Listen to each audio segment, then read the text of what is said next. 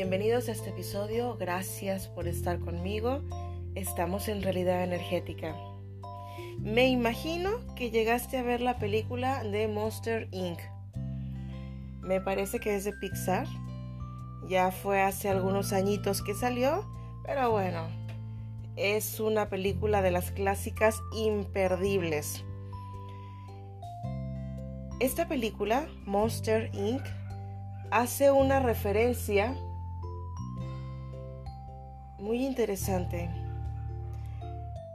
Francamente y muy personalmente, yo he considerado que mucha de la verdad no la dicen entre líneas.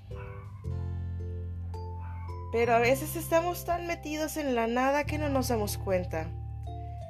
En varias, muchas películas ya he visto mensajes entre líneas. En el caso de Monster Inc. es un mensaje sumamente fuerte. El mensaje es que se alimentan de tu energía. Ahí lo trasladan en el tema del miedo, de los sustos, de capturar sustos. Es lo mismo. Trasládalo a esto. Yo en un principio, personalmente, obviamente, creía que era algo conspiranoico. Y creía que ya me estaba flipando la mente en un tema conspiranoico. Solo que saliéndome de mis propios juicios, de mis propios enjuiciamientos hacia mí, alcancé a ver entre líneas. En este mundo Alimentarse de la energía de otros es un negocio. Es poder y es dinero. ¿Cómo se alimentan de tu energía? Con todo lo que puedes ver en Facebook, con todas las imágenes de accidentes, noticias que muchas de ellas son falsas o por lo menos bastante alteradas.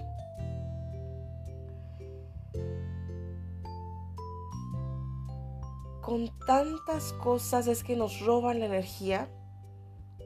El negocio es el miedo. Es algo súper parecido a la caricatura, a la película de Monster Inc. El negocio es el miedo.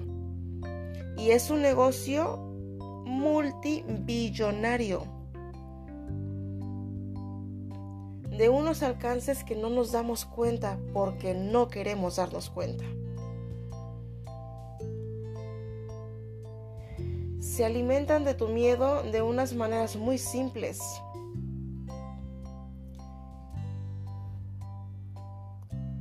Brincándome del tema de la película,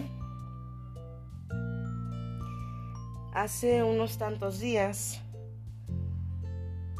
estaba en casa, estaba metida en mis propios rollos, este, había conversaciones y demás, y de pronto una, bueno, una tía tenía una televisión prendida, pero como había plática, pues nadie puso atención, este, nadie nada, ¿no? De pronto se quedaron todo el mundo en silencio, pero fue un silencio agradable. Y en eso yo alcancé a escuchar un comercial. Mira, yo no estaba cerca de la tele. No estaba cerca, estaba como alrededor, ¿qué te puedo decir? 5 metros. Lo alcancé a escuchar que decía, nosotros te damos de qué pensar, nosotros te damos de qué hablar. Estaba hablando de una televisora. Nosotros te damos de qué pensar, nosotros te damos de qué hablar. Nosotros te damos para que tú no te esfuerces. Nosotros te damos todo el tema de conversación. Nosotros te damos en que pienses en ese momento, o sea, fue un, un segundo, yo te lo puedo decir así, de un silencio, escuché el comercial, acto seguido siguieron mis familiares platicando y en su cháchara. Y yo me quedé, me quedé de a seis. Y yo dije, oh wow. La voz que decía ese comercial de la televisora era una voz femenina que se escuchaba dulce.